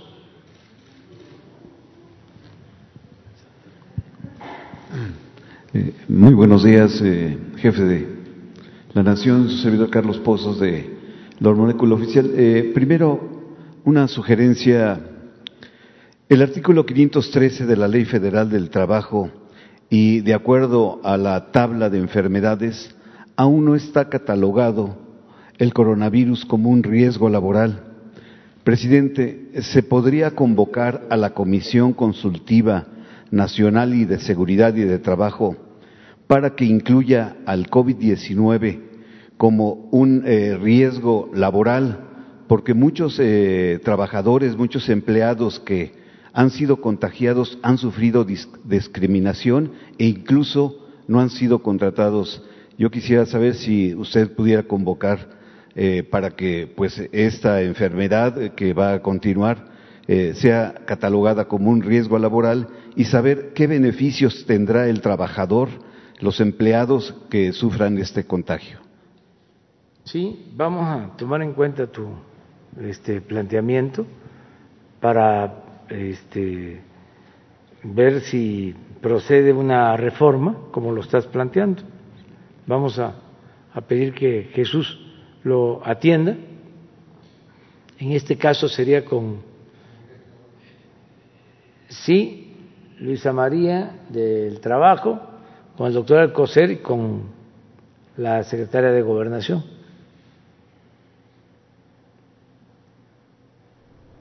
Olga Sánchez Cordero. Mi primera pregunta, señor presidente. Justo a 20 días de su segundo informe de gobierno, eh, en su primer eh, eh, toma de, posesión, usted hizo 45 compromisos.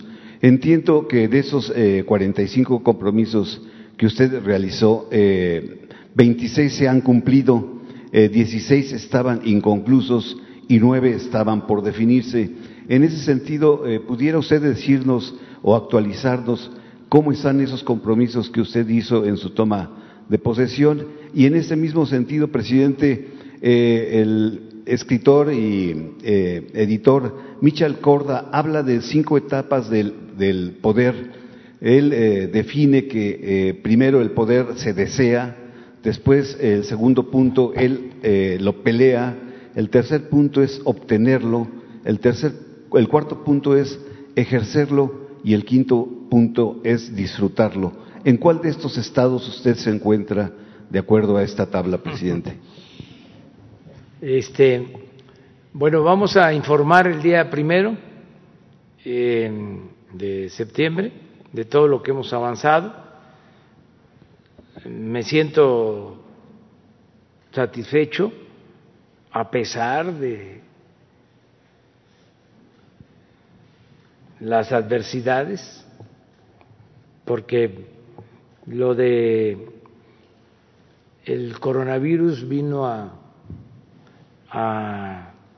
eh, afectarnos. Eh, sin embargo, vamos saliendo.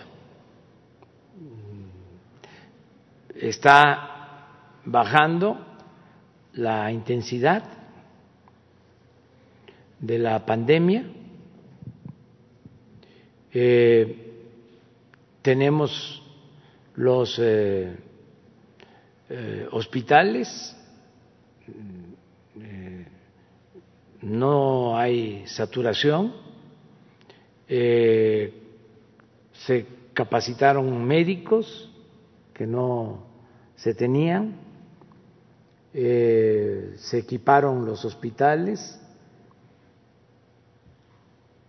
enfrentamos esta pandemia eh, en circunstancias muy difíciles porque eh, padecemos de eh, enfermedades crónicas. La mitad de los que han perdido la vida por COVID al mismo tiempo padecían de hipertensión. Y lo mismo en el caso de la diabetes. Entonces, eh, aún con todo, ahí vamos, eh, saliendo. Eh, son muy malas las comparaciones,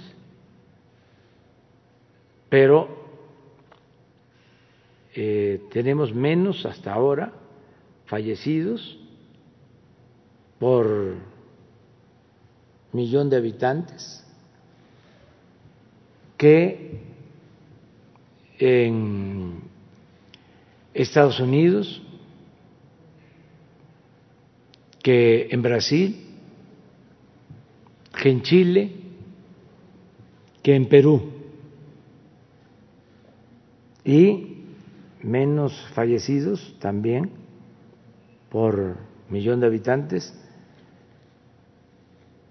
si se compara con países europeos. Desde luego, no estamos este, contentos, alegres, al contrario, nos da tristeza todo lo que está pasando. Pero pues tenemos que seguir luchando y salvando vidas. Y ahí vamos. Y la gente se ha portado muy bien, los médicos de primera, las enfermeras, eh, los medios de comunicación no tan bien. Han apostado más al amarillismo. También no generalizo, ¿no? Pero mm, veo uno los periódicos y lo primero son los muertos. Este, y no informan sobre otras cosas que se están haciendo. El esfuerzo que está haciendo mucha gente, por ejemplo, el que se dedicaran a eh, dar a conocer, a hacer reportajes sobre el heroísmo de enfermeras, de médicos, de todo lo que hacen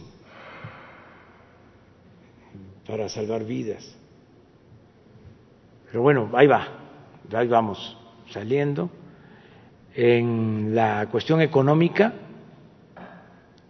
eh, está eh, acreditándose con hechos lo que planteamos, de que iba a ser una caída de V y que íbamos a, a salir adelante rápido. Y así está. Ya les puedo adelantar que en agosto ya no estamos perdiendo empleos. Al contrario, se están recontratando trabajadores. Hasta ayer tenía yo el dato de 30 mil nuevos eh, empleos o recontratados les recuerdo, perdimos en marzo, perdimos en abril, perdimos en mayo, perdimos en junio, perdimos en julio ya poquitos, tres mil en todo el mes. Pero ahora ya llevamos, en lo que va de agosto, treinta mil, no perdidos, sino recontratados o nuevos empleos. Entonces, la economía está eh, respondiendo bien. Entonces, nos va a llevar tiempo, pero ya vamos de salida. Eh, ¿Cómo me siento en la actualidad? Bien, este, creo que no le hemos fallado al pueblo.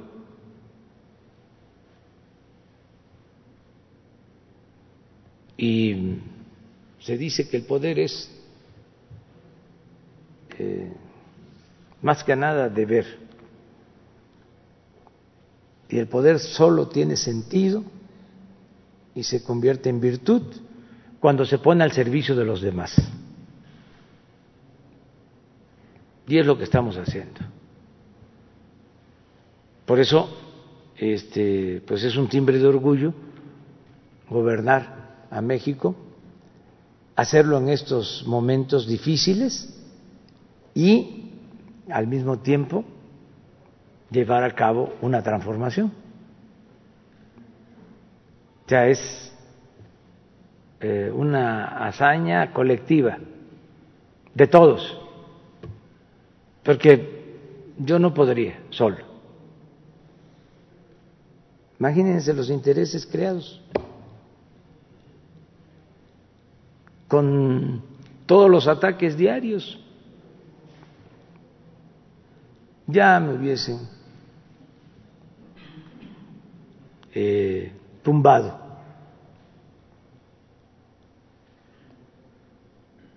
Me apoya el pueblo, me apoya la gente. Me están ayudando a empujar el elefante, a que salgamos este, eh, triunfantes y que se consuma la cuarta transformación de la vida pública del país. Entonces, eso es lo que los tiene muy molestos, enojadísimos. Este, ojalá y se tranquilicen, se serenen. Y el que nada debe, nada teme.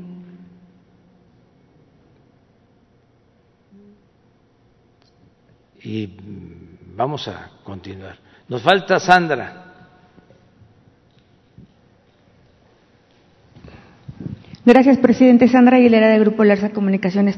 Presidente, tenemos denuncias que trabajadores de Pemex eh, han sido obligados a ir a trabajar aún teniendo COVID, ya que han sido asintomáticos, en especial el servicio a pozos, operación y perforación, además en las plataformas costa afuera, ya que llegan de comisiones las tripulaciones y son los que van contagiando a los demás.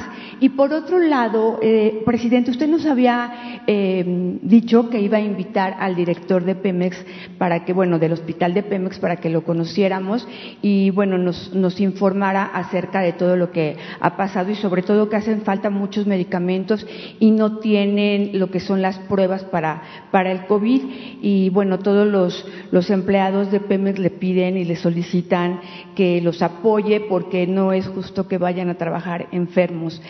Por otro lado, eh, presidente, mi segunda pregunta rápidamente es que hemos tenido muchas denuncias acerca de personas de Baja California donde nos informan de la planta de Constellation Brands que no se ha respetado esto que se esta consulta popular que usted bueno que se convocó y que al parecer el gobernador Bonilla está apoyando a esta planta y ellos se encuentran bueno han venido todos los días me han mandado varios mensajes que qué está pasando y usted puede dar información de esto. Muchas gracias.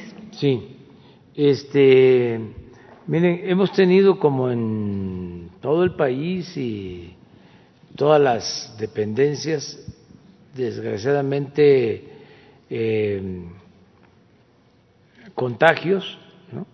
En el caso de Pemex eh, ha habido contagios, nada más que no se eh, elabora eh, con COVID no se permite.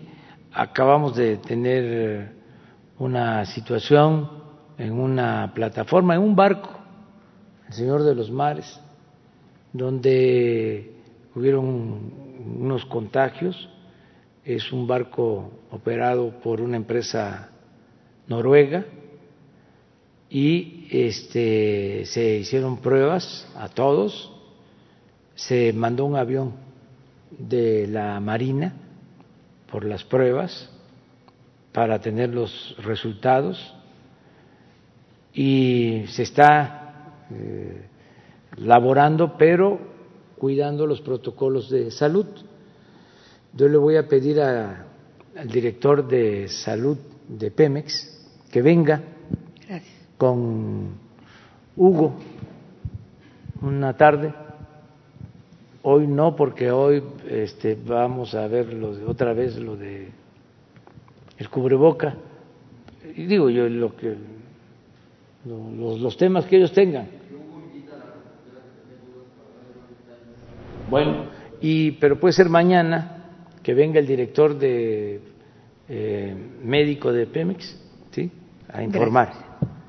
Acerca de lo de la cervecera, eh, ya quedó eh, claro, de manifiesto, que esa planta no puede construirse en Mexicali, porque así lo decidió la gente.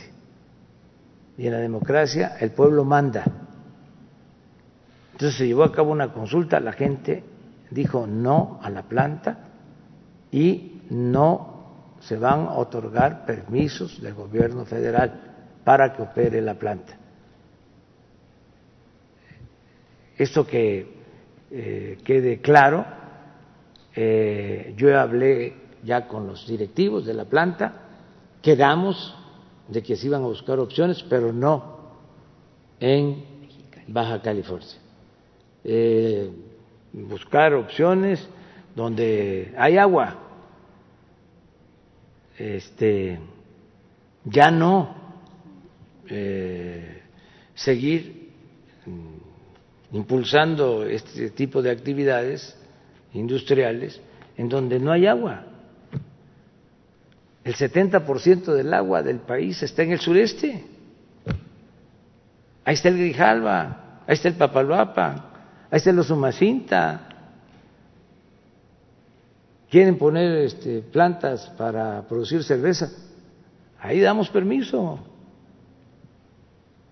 porque ahí hay agua. Pero en el desierto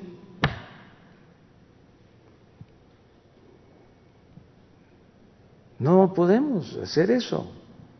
Allá en la laguna no puede seguirse este, eh, fomentando la industrialización a partir del consumo del agua. No hay. Entonces tenemos que cuidar el agua. Y ya no es el tiempo de que se conseguían permisos mediante sobornos. Ya no gobiernan los de antes. Ya que no les este, extrañe, ya esto ya cambió. Entonces, hay quienes eh, insisten, insisten, insisten, y le andan buscando y quieren darle la vuelta y piensan que nos vamos a cansar. Ya hay algunos, he escuchado, que dicen, bueno, ni modo. Pero esto no va a tardar. Pues sí, así es la democracia. Yo este, voy a estar hasta que el pueblo quiera. Pero mientras esté, va a haber honestidad, va a haber orden, va a haber justicia, no va a haber influyentismo. Y va a haber separación entre poder económico y poder político. Y el gobierno va a representar a todos. Entonces, ahí vienen las elecciones, este, el año próximo, luego en el 2000 viene la revocación del mandato y en el 24 también, porque si salimos adelante con la revocación del mandato, pues ya hasta el 24, porque no va a haber reelección. No, este, me voy a quedar, soy maderista, es sufragio efectivo, no reelección. Entonces, tienen la oportunidad entonces hacen bien en irse ya resignando de que creo que sí son cuatro años lo que me, falta. Entonces, pero estos cuatro años, este, no vamos a ceder. La gente no se eligió para cambiar, para transformar. Es que abusaron. Iba yo a Baja California y pasaba por la rumorosa y me daba un coraje. Primero, que ponen los tubos de agua y los pintan de azul, porque los hace eh, el gobierno que surge de un partido. Pero iba yo a los pueblos, no solo en ese caso. Llegaba yo a un municipio y esto lo pueden constatar el Palacio Municipal pintado de azul. Hasta las banquetas, las luminarias. Ya entraba yo, aquí gobierna un partido. ¿Qué tiene que este, ver el Palacio Municipal con un partido? Si es un edificio público. Bueno, luego, eh, ahí mismo en la rumorosa, los ventiladores. Imagínense, es una zona única en el mundo, bellísima, y le meten los eh, ventiladores para generar energía eólica.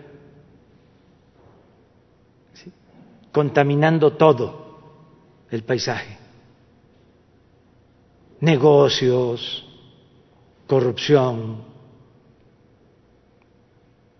Y luego lo de la cervecera. Si no hay agua, no hay agua para el consumo de la gente. ¿Y cómo una planta cervecera para exportar el agua.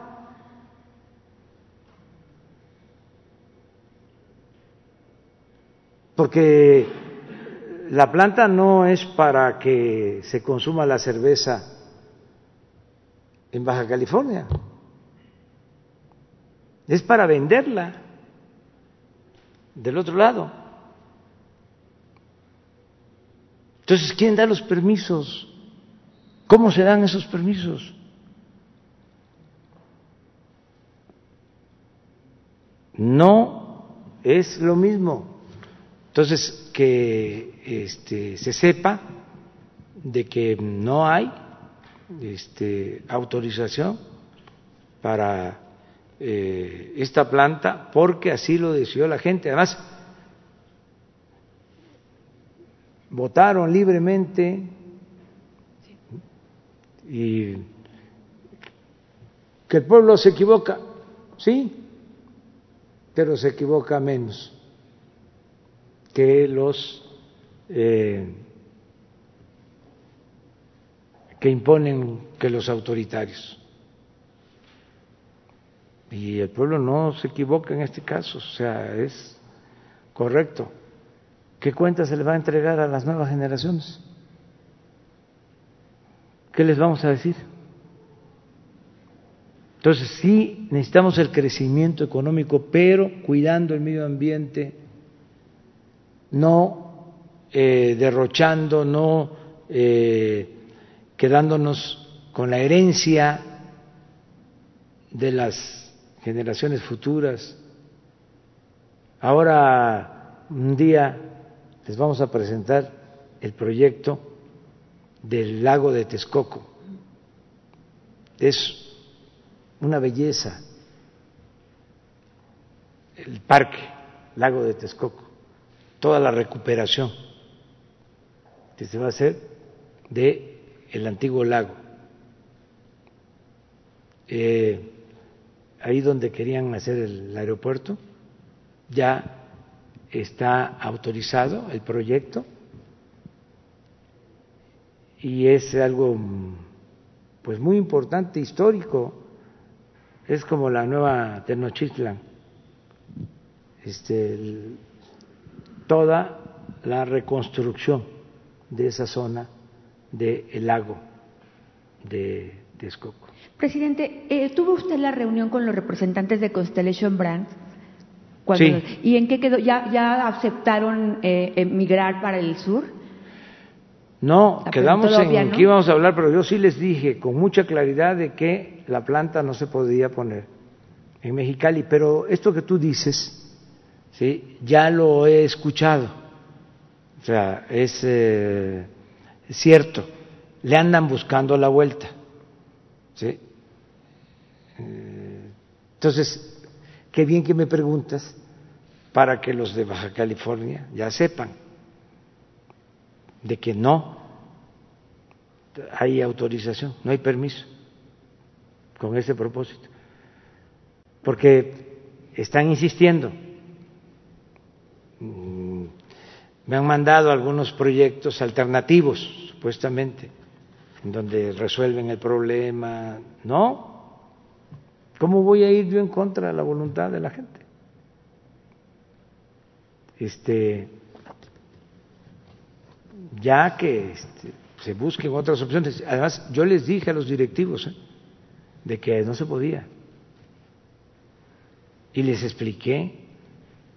Y les dije que era un gobierno nuevo, que los habían engañado o que ellos este, eh, habían aceptado las reglas de antes, pero que no eran las este, reglas eh, más eh,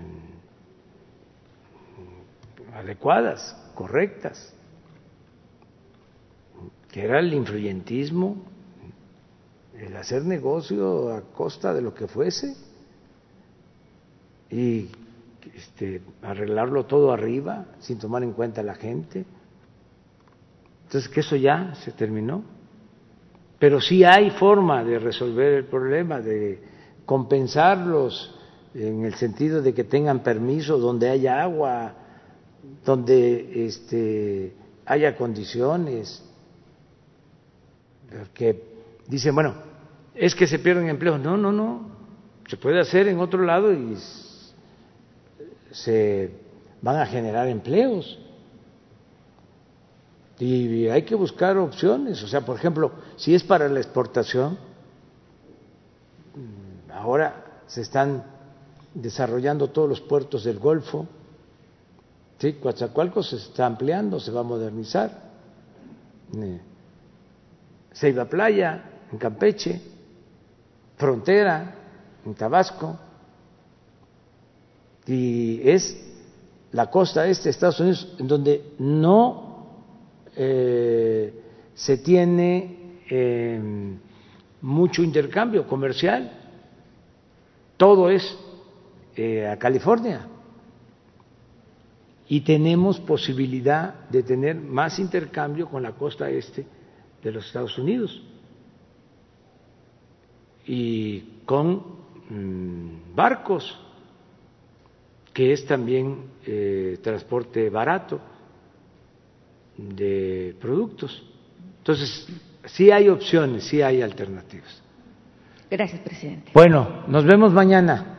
Nos vemos mañana. Muchas gracias. No, ya no hay lista.